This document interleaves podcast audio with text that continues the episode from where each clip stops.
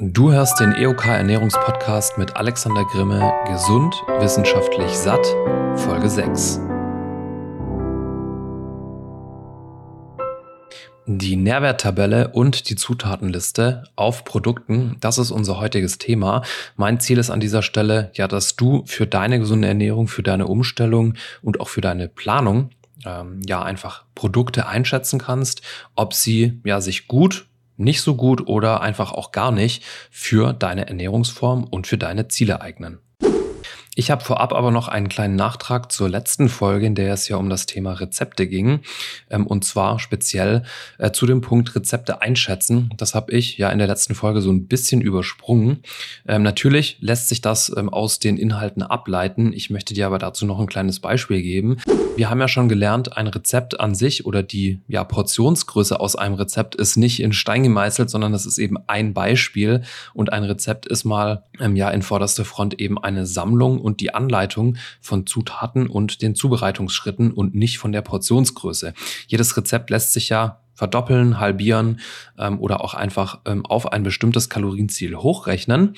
Ähm, wir haben bei einigen Zutaten natürlich immer mal wieder so ein kleines Problem, wo wir eben einzelne komplette Einheiten haben, wie zum Beispiel bei einem Ei. Äh, wenn man da ein Rezept auf ein bestimmtes Kalorienziel hochrechnet, kann es halt sein, da stehen irgendwann mal 1,7 Eier. Das geht natürlich nicht, sondern da können wir auf oder dementsprechend abrunden.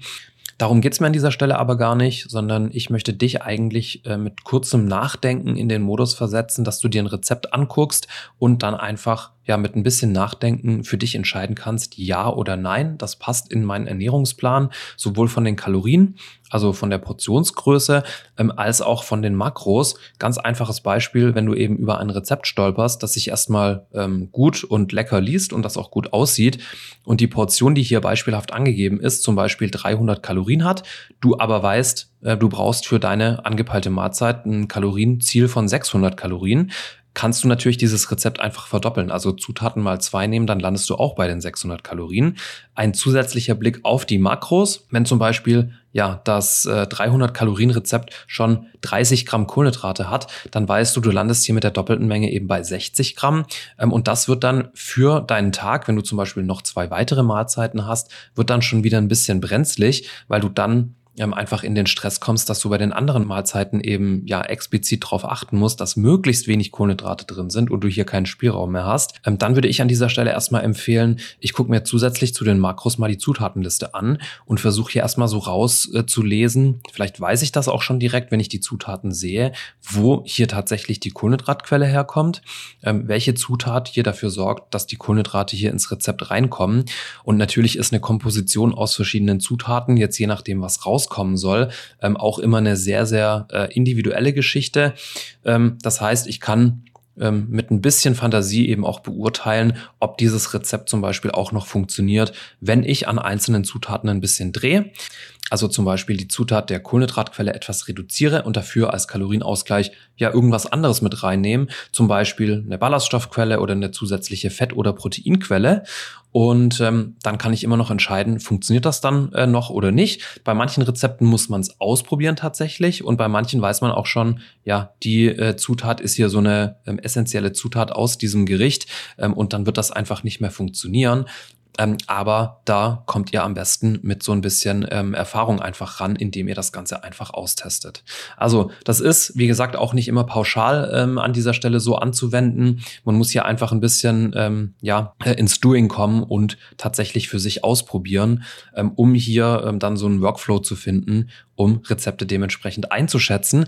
Und das betrifft natürlich runtergebrochen dann auch die einzelnen Zutaten, zumindest mal die Zutaten, die relativ häufig ähm, in deinem Ernährungsplan beziehungsweise in deinem, ja, in deiner Ernährung vorkommen. Ähm, das heißt jetzt nicht, dass du zum Beispiel wissen musst, dass ein Stück Käse x Gramm Fett hat oder sowas, aber du solltest einfach irgendwann wissen, und das kommt dann mit der Zeit automatisch, wenn du dich mit dem ganzen Thema beschäftigst und auch auseinandersetzt, dass zum Beispiel Käse hauptsächlich aus Fett und Eiweiß besteht, das Fleisch eigentlich zum Großteil aus Eiweiß und je nach ähm, Sorte des Fleisches eben auch aus Fett besteht, aber aus eigentlich keinen Kohlenhydraten. Ähm, und so weiter. Natürlich können wir das auch immer nachschlagen, aber ich verspreche dir, das kommt relativ schnell und zwar auch schneller, als du vielleicht ähm, denkst, mit der Zeit automatisch. So, wenn wir uns jetzt Produkten zuwenden, haben wir aber den Vorteil, ähm, dass die gesetzliche ja, Lebensmittelkennzeichnungspflicht so aussieht, dass wir eine Zutatenliste haben und dass wir eine Nährwerttabelle haben, aus der wir schon relativ viel rauslesen können. Das heißt, das wird jetzt auch der Inhalt hier ähm, der restlichen Folge sein. Ähm, auf was sollten wir denn da achten? Was können wir hier rauslesen? Ähm, es gibt nämlich an der einen oder anderen Stelle natürlich auch ähm, ja so kleine Tricks der Industrie, äh, wie hier Zucker manchmal versteckt wird nicht nur äh, durch andere Worte, die benutzt werden ähm, oder andere ja, Zuckerformen, die man eben so im, im alltäglichen Be äh, Gebrauch vielleicht gar nicht kennt, ähm, sondern es gibt auch Tricks der Industrie, äh, wie hier ins Endprodukt wieder Zucker reingeschummelt wird, ähm, der auf den Zutaten aber gar nicht mit draufstehen muss. Ähm, da kommen wir vielleicht auch noch mal mit dazu. Und ähm, damit beginnen wir jetzt und zwar mit der schönen Nährwerttabelle. Ähm, wir hier in der Europäischen Union haben den Riesenvorteil, dass es sowas gibt wie eine Lebensmittelinformationsverordnung, ähm, die es ja allen produzierenden Firmen nämlich vorschreibt, bezüglich der Nährwerte, dass man die Angaben hier pro 100 Gramm machen muss oder pro 100 Milliliter und dass die in Tabellenform ja, auf der Verpackung angegeben werden müssen. Und hier müssen wir zum Beispiel Fett, die gesättigten Fettsäuren, da komme ich gleich nochmal dazu, die Kohlenhydrate, den Zucker, Eiweiß und Salz angeben. Alle weiteren Zugaben sind ähm, ja dann optional. Fangen wir mal an beim Fett. Das ist ganz klar. Warum werden hier zusätzlich gesättigte Fettsäuren auf jeden Fall mit angegeben? Manchmal werden zusätzlich auch noch die einfach und mehrfach ungesättigten Fette angegeben. Ähm, die gesättigten Fettsäuren sind die, die wir so ein bisschen in Maßen zu uns nehmen sollten, einfach weil sie sich ungünstig auf das Gesamtcholesterin auswirken. Ähm, das ist hier beim Cholesterin vor allem das Verhältnis von dem guten ähm, HDL und von dem schlechten LDL-Cholesterin. Natürlich braucht man hier mal wieder den Kontext dazu. Es ist in der Regel immer so, dass etwas nur dann zu viel für uns uns ist, wenn wir auch zum Beispiel überkalorisch äh, eben über einen längeren Zeitraum uns ernähren. Aber diese Angabe sagt uns einfach mal, ähm, dass diese gesättigten Fettsäuren hier in einer bestimmten Menge enthalten sind oder eben nicht enthalten sind. Dann natürlich unsere beliebten Kohlenhydrate und davon der Zucker. Das ist ja auch was, was viele Leute schon tatsächlich einfach nicht wissen, dass ein Zucker ähm, oder dass der Zucker generell ein Kohlenhydrat ist. Hier in der Nährwerttabelle steckt dann jetzt tatsächlich auch immer die absolute Wahrheit. Also wenn hier wirklich 0 Gramm Zucker ähm, in der Nährwerttabelle stehen, dann muss gesetzlich vorgeschrieben auch 0 Gramm Zucker in dem Produkt sein, das wir dann zubereiten oder konsumieren. Natürlich gibt es jetzt noch andere Formen von Kohlenhydraten, wie zum Beispiel die Stärke im Hafer und so weiter. Und auch daraus macht der Körper natürlich dann irgendwann selbst Zucker. Für die Insulin- und die Blutzuckerbelastung ist es aber natürlich ja was komplett anderes, ähm, ob der Zucker jetzt wirklich schon in Form von ähm, Zweifachzucker, also unserem Haushaltszucker im Produkt vorliegt, oder ob der Körper das selber erst äh, herstellen muss sozusagen. Schau dir auf einem Produkt oder wenn du Produkte vergleichst, also als allererstes immer mal die Nährwerttabelle an und hier auch unter den Kohlenhydraten die Angabe davon Zucker. Hier muss immer die Wahrheit stehen. Ich habe dir nachher auch noch ein Beispiel dafür, wie das aussieht oder wie die Industrie tatsächlich hier auch Zucker versteckt. Wer mir auf Instagram folgt, hat das äh, im Sinne meines Milchersatztestes. Also das betrifft gerade so Geschichten wie Hafermilch, Mandelmilch und so weiter. Ähm, hat das dann dementsprechend auch schon mal mitbekommen. Da komme ich aber gleich dazu. Ich bin ja auch hin und wieder mal bei meiner Schwester in den USA, die lebt dort. Ähm, und dort ist es tatsächlich so, die haben diese, ja, diese Lebensmittelinformationsverordnung eben nicht in dieser Form. Das heißt, die haben keine Angaben pro 100 Gramm, sondern die haben eine sehr, sehr willkürliche Angabe. Äh, die geben die Nährwerte meistens immer einfach in, ja, selbstbestimmten Portionen an. Ähm, da erschrecke ich dann manchmal ein bisschen oder habe mich schon oft auch so ein bisschen vertan, weil wenn man da einkaufen geht und dann auf die Nährwerttabelle guckt, dann sieht das oft auf den ersten Blick erstmal richtig, richtig gut aus, bis man dann irgendwo sieht, aha, das ist nur eine Portion von 20 Gramm und man muss das dann, weil man die 100 Gramm gewöhnt ist, erstmal hochrechnen. Also passt da auch mal auf, wenn ihr irgendwo im Ausland oder außerhalb der EU unterwegs seid. Zusätzlich dann natürlich auch das Thema Portionsgrößen. Ähm, das ist ja oft eine sehr, sehr ähm, schwachsinnige Angabe, sage ich jetzt mal. Ähm, das beste Beispiel ist so eine Tüte Chips, die jeder von uns vielleicht oder mit Sicherheit auch schon mal gegessen hat. Ähm, da sind so ungefähr 100, 150 Gramm Chips drin und auf der Verpackung hinten drauf steht, das Ganze sind fünf Portionen. Da muss ich immer lachen.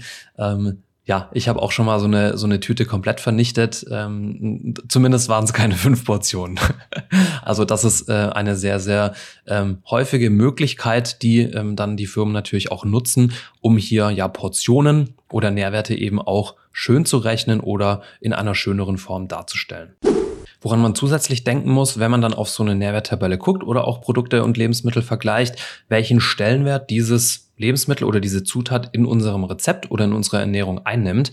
Ähm, ein gutes Beispiel ist das Gewürz Pfeffer. Ich weiß nicht, ob ihr schon mal nachgeschaut habt, wie viel Kohlenhydrate der Pfeffer hat. Ich glaube, der hat zwischen 50 und 60 Gramm pro 100 Gramm. Das wäre für jedes andere Lebensmittel wahrscheinlich erstmal ähm, ja so eine kleine Alarmglocke, wo ich dann sage, das darf ich wahrscheinlich oder das sollte ich nicht so groß verwenden. Natürlich, und das wissen wir ja, der Pfeffer ist ein Gewürz ähm, und es ist vielleicht eine Prise, ein halbes oder ein Gramm vielleicht also ein Hundertstel, wenn es hochkommt von diesen Nährwerten, dann am Ende auf unserem Gericht mit drauf. Ähm, das sieht natürlich komplett anders aus, ähm, wenn ich mir zum Beispiel ähm, ja eine Quarkbowl mache. bei einer Quarkbowl weiß ich, ich brauche mal mindestens so 250 Gramm bis 500 Gramm Quark. Das heißt, ich muss die Angaben, die hier bei den Nährwerten hinten draufstehen, zumindest mal 2,5 oder mal 5 nehmen, je nachdem, wie groß äh, diese Bowl am Ende wird. das wollte ich euch nur noch sagen als Beispiel, ja, wie man auch das Lebensmittel dementsprechend ja mit einbewerten muss, wenn man das Ganze versucht zu bewerten. Die Angabe von Eiweiß auf dem Lebensmittel, das sollte, glaube ich, klar sein. Auch hier muss man natürlich gucken, ähm, ja, in welcher Form verwendet man eine Zutat, wie gestaltet sich das dann ähm, für mein fertiges Rezept, also wie viel Gramm Eiweiß habe ich dann dann nachher. Ähm, dann haben wir das Salz. Das Salz ist noch ähm, ja ein Gewürz an dieser Stelle, ähm, das tatsächlich so ein bisschen ähm, dem bisschen so die Beachtung fehlt, aus meiner Sicht zumindest. Sehr, sehr wichtiges Thema werden wir in einer extra äh, Podcast-Folge mal behandeln. Es lohnt sich hier einfach wirklich auch mal zu gucken und das auch mal mitzutracken, wie viel Salz esse ich dann an einem Tag. Und dann haben wir noch das Thema Ballaststoffe. Das ist auch eine Angabe, die ähm, eben oft mit angegeben wird. Ähm, 30 Gramm Ballaststoffe ist ja so ähm, ja die Empfehlung von der WHO äh, pro Tag für eine optimale Darmgesundheit oder auch für eine optimale äh, Vorsorge der Darmgesundheit. Das heißt, auch hier ist darauf zu achten, ähm, dass du deine ja, Ernährung ähm, ballaststoffreich gestaltest, aber auch dazu werden wir mal eine extra Folge aufnehmen. Ähm, vor allem auch, ja, ähm, werden wir über Lebensmittel sprechen, die eben ballaststoffreich sind. Ballaststoffe an sich gehört auch ähm, zur Gruppe der Kohlenhydrate. Das Ganze wird nur ähm, zumindest mal in der EU gesondert dargestellt. Das macht soweit auch Sinn, meiner Meinung nach. In den USA zum Beispiel werden die Ballaststoffe auch unterhalb der Gruppe Kohlenhydrate aufgeführt. Ballaststoffe werden aber vom Körper energietechnisch nicht verstoffwechselt. Das heißt, die gehen einmal durch uns durch, haben aber, wie gesagt, sehr, sehr viel mit der Darmgesundheit zu tun. Ähm, und deswegen hat man sich in der EU beziehungsweise in der Informationsverordnung ähm, in der EU dazu entschlossen, diese Ballaststoffe dann dementsprechend als optionale Angabe aus der Gruppe der Kohlenhydrate rauszuziehen. Trotzdem auch hier sehr, sehr sinnvoll darauf zu achten, ungefähr 30 Gramm Ballaststoffe am Tag zu sich zu nehmen. Dann gibt's noch weitere Informationen, die manchmal mit dabei stehen, je nachdem, um was für ein Lebensmittel es sich handelt. Gerade beim Thema ähm, Zuckerersatzstoff zum Beispiel. Also das fällt dann auch unter das Thema Kohlenhydrate, aber nicht unter Ballaststoffe und nicht unter das Thema Zucker. Ähm, das ist auf molekularer Ebene ein bisschen anderes Thema. Das sind die sogenannten Zuckeralkohole. Das hat nichts mit dem Thema Alkohol zu tun. Das heißt einfach so, ähm, es gibt Polyole und so weiter. Ähm, das sind dann einfach ja auch meistens nicht verstoffwechselte ähm, ja, Zuckermoleküle, ähm, Kohlenhydratmoleküle, ähm, die einfach ähm, als Zuckerersatz dienen, vom Körper oft nicht verstoffwechselt werden. Aber auch da muss man unterscheiden.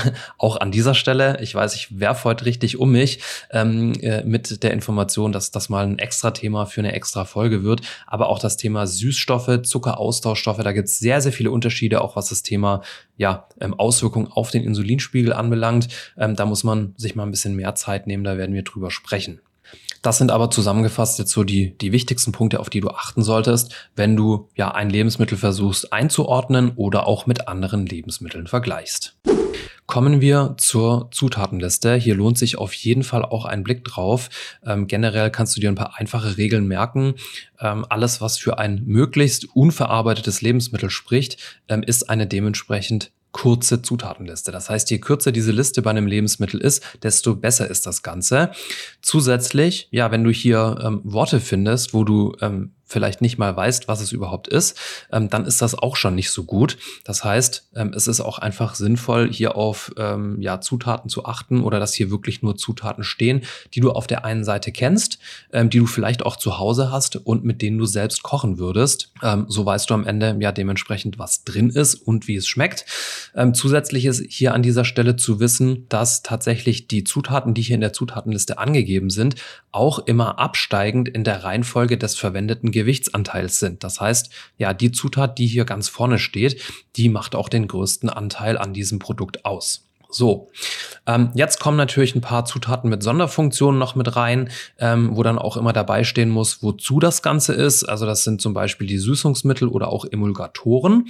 Aber beim Thema Zucker zum Beispiel gibt es auch noch so ein paar Tricks, die sich die Industrie zunutze macht, ähm, dass man hier natürlich auch einfach andere ja, Inhaltsstoffe verwenden kann, andere Worte verwenden kann.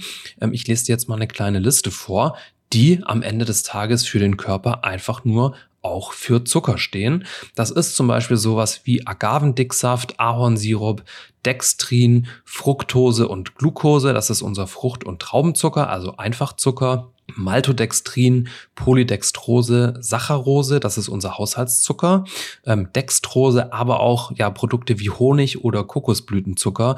Ähm, das ist nichts anderes als reiner Zucker, der einfach ein bisschen besser klingt und deswegen ist er ja in einer Menge oder in einer größeren Menge auch einfach nicht besser. Ähm, beim Thema Honig ähm, sagt man ja oft, ähm, da stecken viele Vitamine und Mineralstoffe drin. Ähm, das ist natürlich Quatsch. Also natürlich enthält ein Honig ähm, Vitamine und Mineralstoffe, aber zu einem sehr, sehr geringen Teil. Und dass das Ganze ja gesundheitlich positive Auswirkungen hat, da müsste ich schon so viel Honig essen, ähm, dass mich der Zucker da dann wahrscheinlich irgendwann umbringen würde. Honig kann man schon mal im Tee oder sowas oder auf dem Brot auch mal, wenn man Bock drauf hat, als Ausnahme essen. Überhaupt kein Problem. Aber es ist und bleibt für den Körper Zucker. Punkt. Und mehr gibt's dazu nicht zu sagen. Ich komme jetzt noch zu dem ähm, ja versprochenen Beispiel. Und zwar, ich bin äh, Milchtrinker, ich bin auch Kaffeetrinker. Ich trinke meinen Kaffee in der Regel mit einem Schuss Milch und ohne Zucker. Und ich bin irgendwann mal, ja, in den letzten Jahren ähm, als das ganze Thema so auch ein bisschen Hype geworden ist, auch mit meinem ähm, regulären Milchkonsum so ein bisschen auf die Haferdrinks umgestiegen. Ich habe da jetzt auch ähm, ein sehr, sehr gutes Produkt gefunden. Ähm, aber in den Anfängen, wo man mal hier, mal da so einen Haferdrink mitgenommen hat, wo dann vorne vielleicht auch drauf stand, ohne Zuckerzusatz oder ungesüßt ähm, oder Natur oder Bio, was auch immer, ähm, ja, hat es mich trotzdem verwundert, dass mein Kaffee irgendwie plötzlich wieder süß war. Ähm, und dann habe ich auf die Nährwerte geguckt und gesehen, krass, in meinem Liter Hafermilch hier sind ganze 60 Gramm Zucker drin. Also 6 Gramm Zucker pro 100 Milliliter. Das muss man sich erstmal vorstellen. Das sind 20 Zuckerwürfel in einem Liter Haferdrink. Natürlich enthält eine Milch auch Milchzucker, aber es geht eben im Haferdrink mit dem Hafer ähm, auch komplett ohne Zucker. Und nur weil die Milch Zucker hat, ähm, muss die Industrie ja nicht zwangsweise auch in den Haferdrink wieder Zucker reinmachen. Und ähm, dann habe ich mich so ein bisschen auf die Suche begeben, weil in den Zutaten gar kein Zucker drin stand. Wo kommt dieser Zucker her? Tatsächlich ist es eben so, das äh, betrifft sowohl Hafer als auch Mandel- und Reisdrinks, ähm, dass hier die Fermentation genutzt wird. Das heißt, ähm, ja, die Unternehmen geben bei der Produktion zum Beispiel Enzyme mit dazu, die einfach dafür sorgen, im Beispiel vom Hafer, ähm, dass die Stärke aus dem Hafer im Produktionsschritt aufgespalten wird. Das heißt, das ist das, was eigentlich später unser Körper machen soll. Ähm, und bei diesem hm, ja, bei diesem Aufspalten von der Stärke entsteht dann wieder der Zweifachzucker, also der Haushaltszucker, der dann im Endprodukt vorliegt. Deswegen steht dann in der Nährwerttabelle die Wahrheit. Es steht Zucker 6 Gramm. Ähm, in den Zutaten steht aber nichts von diesem Zucker, weil dieser ganze Verarbeitungsschritt nicht deklarationspflichtig ist. Das heißt, auf der einen Seite darf man vorne draufschreiben, ohne Zuckerzusatz. Am Ende ist aber doch also 60 Gramm Zucker in dem Liter drin. Das ist der absolute Wahnsinn und grenzt meiner Meinung nach auf jeden Fall schon so ein bisschen an Verbrauchertäuschung. Ähm, man muss also immer ganz genau hingucken. Das als kleines Beispiel, wie die Industrie ja Zucker in einem Haferdrink versteckt. Wenn euch das Ganze interessiert, ich habe wie gesagt über 30 oder 40 verschiedene Milchersatzprodukte angeguckt und habe da einen großen Test veröffentlicht. Den verlinke ich euch unten in den Show Notes. Wir sind schon wieder bei der Hörerpost. Du stellst mir deine Frage, ich beantworte das Ganze hier im Podcast. Wie du das machen kannst, ähm, findest du unten als Info in den Show Notes. Ähm, da steht eine E-Mail-Adresse, wo du einfach deine Frage reinschreiben kannst. Ich kann das Ganze natürlich auch anonym beantworten. Ähm, dazu musst du mir einfach den Hinweis geben. Dann ist das gar kein Problem. Die heutige Frage kommt von der Sandra. Und zwar geht es um das Thema, ja, ich habe mir mein Kalorienziel berechnet und ich bin jetzt auch aktiv dabei, das anzutesten aber ich werde satt und ich habe einfach keinen Hunger mehr, habe mein Kalorienziel aber noch nicht erreicht. Was mache ich denn jetzt? Muss ich trotzdem weiter futtern, bis ich mein Kalorienziel erreiche oder wie sieht das Ganze aus? Ähm, diese Regel, die jetzt kommt, gilt eigentlich für alle Bereiche ähm, hier, was wir versuchen mit unserem Körper zu erreichen. Sobald dein Körper dir Signale sendet, dann hat das immer oberste Priorität. Also wenn sich irgendwas nicht gut anfühlt ähm, oder wenn dein Körper dir sagt, er ist jetzt satt, dann solltest du immer auf diese Signale hören. Ähm, sei es zum Beispiel bei der Keto oder bei der Low Carb Grippe, ähm, dass du irgendwelche Probleme hast, ähm, dann solltest du dementsprechend drauf hören. Wenn sich irgendwas nicht gut anfühlt bezüglich der Verdauung, dann solltest du es ändern. Und natürlich solltest du auch aufhören zu essen, wenn du satt bist und keinen weiteren Hunger hast. Das kann natürlich mal von Tag zu Tag eine Erscheinung sein. Also ich habe auch manchmal Tage, ähm, da erreiche ich mein Kalorienziel einfach nicht, weil ich satt bin. Dann ist das auch gut so. Manchmal habe ich auch mehr Hunger. Diese Tage überwiegen. ähm, aber in der Regel kann ich mich schon ganz gut satt essen. Ähm, aber hör hier wirklich ja auf deinen Körper. Wenn das jetzt über einen längeren Zeitraum so ist, das heißt, wenn das wirklich ja tagelang so ist ähm, oder sich da auch ein Muster draus ergibt, dass du wirklich schon satt bist, bevor du dein Kalorienziel erreicht hast, dann besteht ja auch, ähm, wie wir es jetzt jetzt eben auch schon gelernt haben, vor allem am Anfang die Möglichkeit, dass wir uns irgendwo verrechnet haben und dass dein wirkliches Kalorienziel vielleicht einfach auch ein bisschen niedriger liegt oder du einfach dementsprechend satt wirst. Aber dann ist das deine Grenze. Ähm, Punkt. Mehr gibt es dazu nicht zu sagen. Ähm, isst dich satt und wenn du satt wirst, dann ist das schon sehr, sehr viel wert. ähm, ja, äh, wir hören uns morgen am Sonntag ähm, jetzt mal zur Abwechslung nicht. Äh, ich nehme mir einen Tag Pause und ähm, wenn alles klappt, hören wir uns am Montag mit einer neuen Folge. Vielleicht auch erst am Dienstag, da bin ich mir noch nicht hundertprozentig sicher. Ähm, ich wünsche dir jetzt soweit ähm, ein schönes Restwochenende. Gib weiter Gas. Und ähm, ja, ich bin gespannt, wie es für alle in der Challenge am Montag mit den Rezepten losgeht. Ähm, bis dahin, macht's gut.